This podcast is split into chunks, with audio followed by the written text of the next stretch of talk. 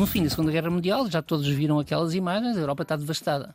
Uhum. A Europa foi, eh, foi toda bombardeada, eh, uma geração foi dizimada, as economias estão paralisadas e, portanto, coloca-se a questão de como reconstruir a Europa.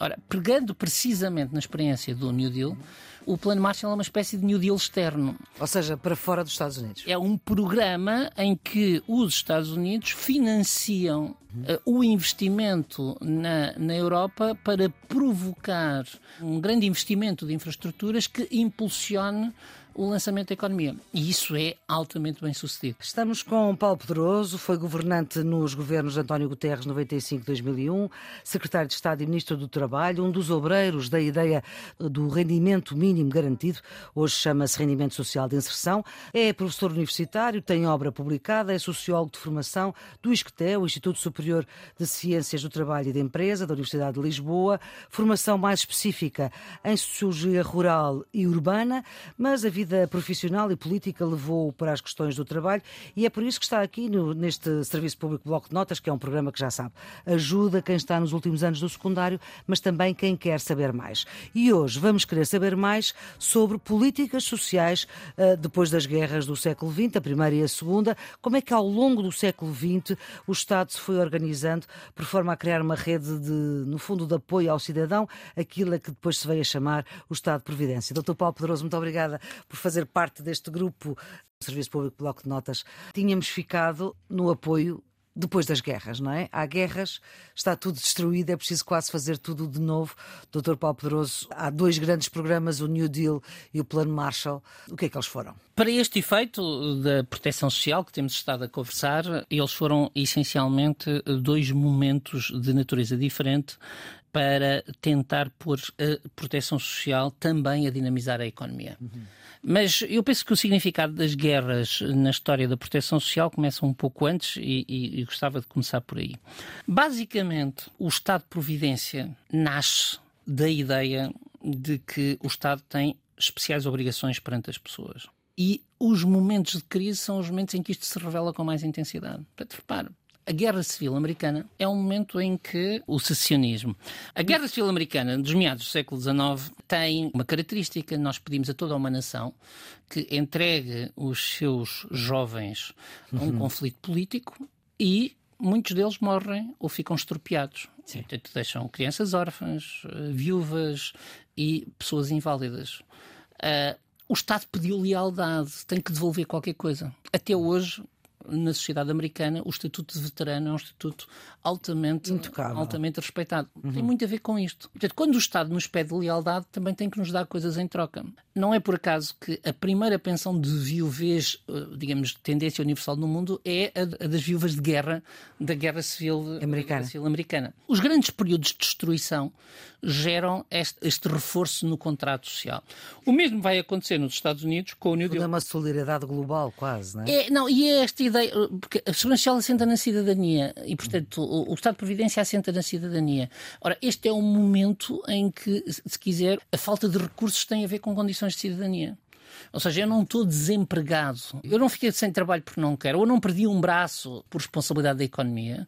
Uh, portanto, isto aconteceu ou porque me chamaram para a guerra, ou, por exemplo, porque houve uma crise económica profunda. E, portanto, nessa altura, mesmo que eu seja muito liberal e uh, defenda a responsabilidade individual, eu direi há aqui circunstâncias excepcionais uhum. em que não me podem pedir responsabilidade a mim.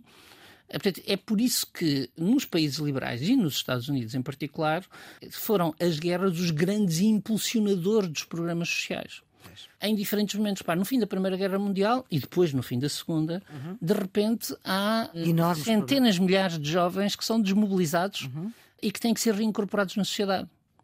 Por exemplo, a reincorporação de desmobilizados foi um dos grandes fatores que acelerou a, educação de segunda oportunidade nos Estados Unidos e a educação de adultos. Muitas coisas são, digamos, são motivadas, eh, motivadas por aqui. Esta, se quiser, é a questão política. As guerras e as crises são momentos em que os povos despertam uhum. e dizem o Estado tem obrigações perante nós eh, e o Estado as assume. Por isso são grandes saltos na, na proteção social. Acresce que as crises económicas geram uma vulnerabilidade verdade que nós não podemos associar a um inimigo externo ou a uma situação temporária imediat imediatamente resolvível. E a grande crise de 1929 mudou o mundo em muitos, eh, em muitos aspectos, eh, provocou uma profunda agitação e provocou uma situação em que os países que não souberam reagir à crise de 1929 e criar estruturas sociais estabilizadoras uhum. da sociedade acabaram por exemplo, no fascismo e no nazismo. Portanto, todo o período entre a Primeira e a Segunda Guerra Mundial, e muito acelerada pela crise de 1929, levou à ascensão do nazismo. Nos Estados Unidos, houve a percepção de que o Estado tinha que mudar. Uhum. E aqui entramos no segundo plano, ou seja, nós temos não apenas esta ideia de solidariedade com os cidadãos, mas também a ideia de que perante a, a crise o Estado tem que intervir para retomar, uhum. para injetar crescimento, crescimento na economia. Quanto à primeira ideia uh, da proteção, uma das coisas que a crise de 1929 traz e que o New Deal traz é uma medida que os Estados Unidos até aí recusavam, hum. que é a segurança social obrigatória. Sim. E, portanto, as grandes campanhas. Um deles estamos a falar do presidente Roosevelt. Exatamente. Portanto, as grandes campanhas. Portanto, há uns grandes cartazes, provavelmente alguns, eh, alguns viram, mas não. É muito fácil. campanha na internet. Uhum. E, portanto, há aqueles cartazes a dizer segurança social é segurança.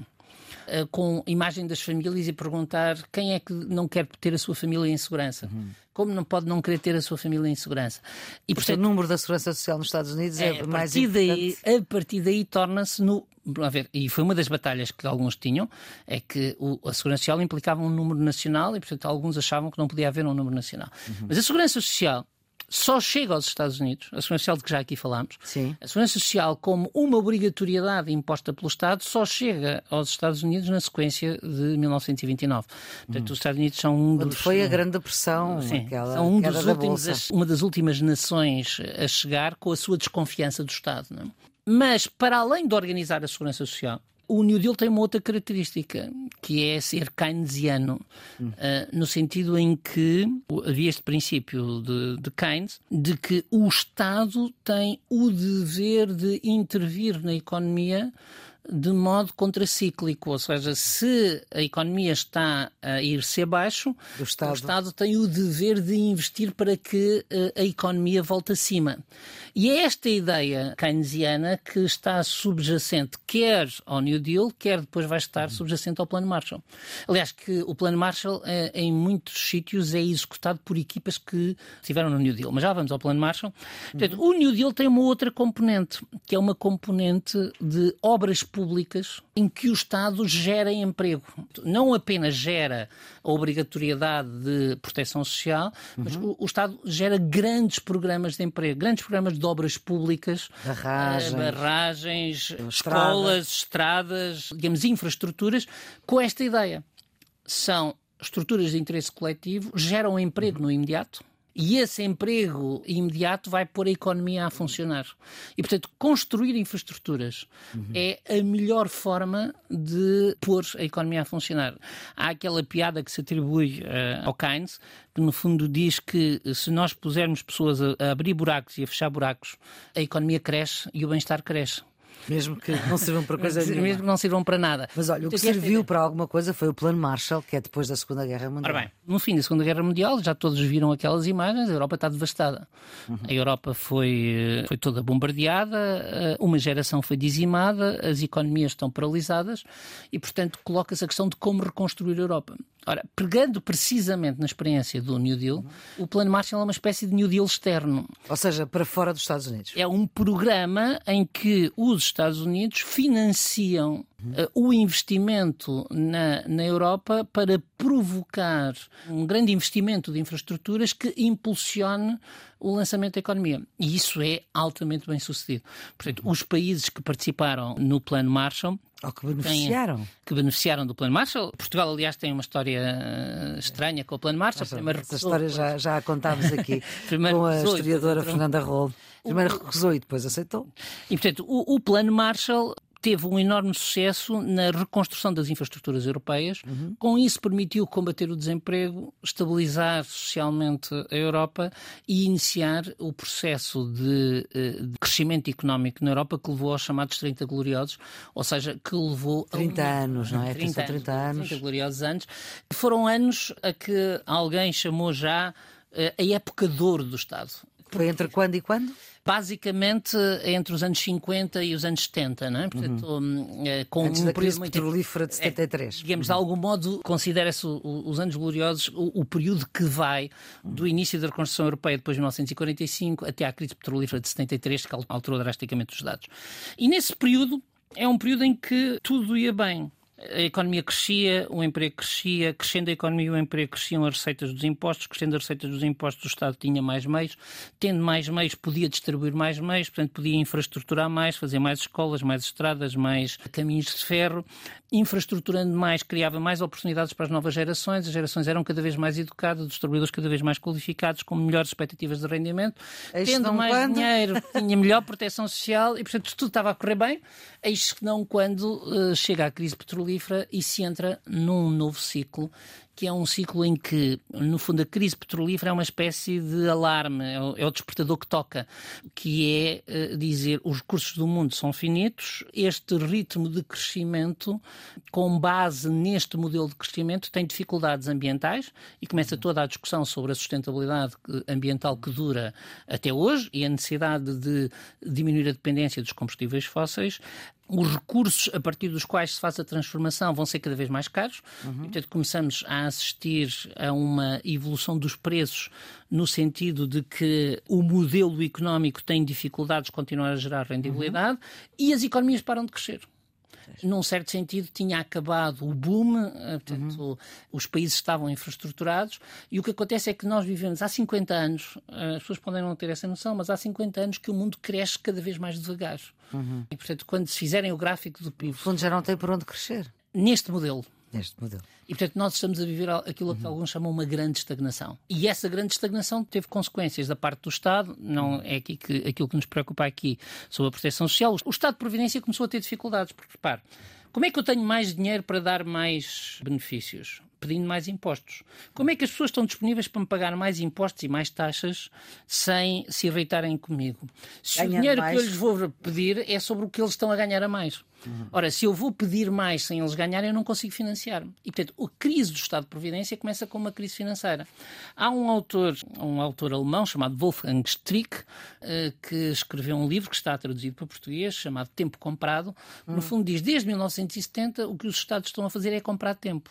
Como é que compraram tempo? Primeiro, aqueles que são de economia podem perceber isto mais facilmente.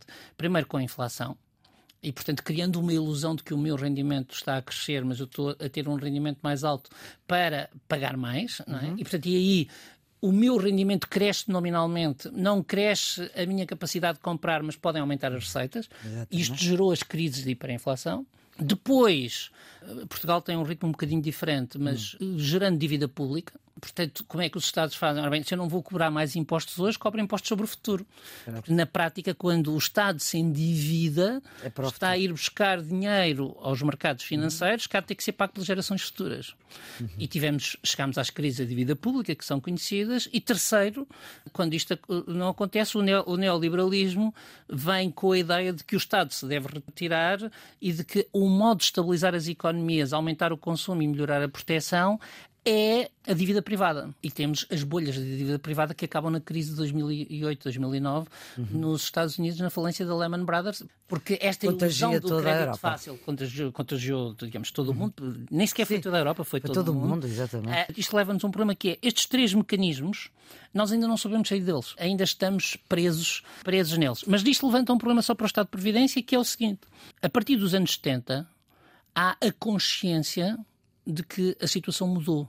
Uhum. E, portanto, é preciso resolver dois problemas no Estado de Providência. Um problema económico, onde é que vamos buscar dinheiro, e um problema de legitimidade. Como é que nós garantimos que as pessoas continuam a apoiar o Estado de Providência? Uhum. E, portanto, a situação a partir da crise petrolífera muda porque as economias param de crescer e quando as economias param de crescer também começa a haver algum descontentamento popular face uhum. aos benefícios sociais. Aquela ideia de que há pessoas que beneficiam sem merecerem, há pessoas que estamos a gastar dinheiro que é ineficiente, uhum. não é preciso gastar, este, gastar tanto dinheiro. E esta crise tem uma resposta política uh, em Ronald Reagan e, e Margaret Thatcher. Portanto, Reagan e Thatcher uh, atacam o Estado de Previdência, prometem destruí-lo, mas curiosamente não conseguiram. O que acontece é que houve uma, como agora se diz, uma enorme resiliência do Estado de Previdência. O que houve foi aquilo que um autor inglês chamado Paul Pearson chama a era da austeridade permanente. E, portanto, o que acontece é que se as tentativas de, de Reagan e Thatcher de destruir o Estado de Providência não resultaram, uhum. A Thatcher conseguiu destruí-lo na parte, eh, na parte da legislação laboral, mas não na parte dos serviços sociais. A grande maioria dos países congelou as despesas. Nós hoje vivemos com um estado de previdência congelado em permanente dificuldade, eh, dificuldade para se financiar. O que levanta o debate que está hoje em aberto, que é o debate entre vai haver recuo ou seja, vai haver cortes. Uhum. Portugal teve na última década um exemplo, disso? vários exemplos disso, ou vai haver aquilo a que alguns autores chamam recalibragem. Nomeadamente, há um autor holandês chamado Anton Emmerich, escreve-se Emmerich K, fala de uma coisa que chama recalibragem. Uhum. E, portanto, no fundo, a recalibragem é uma ideia muito simples. Se a manta é curta, uh, nós temos que saber que lado do corpo é que queremos Quente. que continue, continue protegido e como é que pomos isto a funcionar. E, nesse contexto, há hoje uma discussão aberta sobre a importância de olhar para o Estado de Providência não na lógica antiga, que era a da redistribuição, como é que o Estado capta recursos uhum. e distribui pelos grupos, mas na lógica que chamam da pré-distribuição. É. Como é que o Estado investe para que as pessoas possam vir a ter esses recursos. No fundo, a pré-distribuição dá muita importância ao desenvolvimento da educação de qualidade e a tudo aquilo que seja equipar os indivíduos uhum. para que eles possam ter sucesso e com isto alimentar o sistema. Doutor Paulo Pedroso, muito obrigada por eh, fazer parte do Serviço Público Bloco Notas da Antena 1. A produção é da jornalista Ana Fernandes, a gravação de Guilherme Marques. Tenham um bom dia.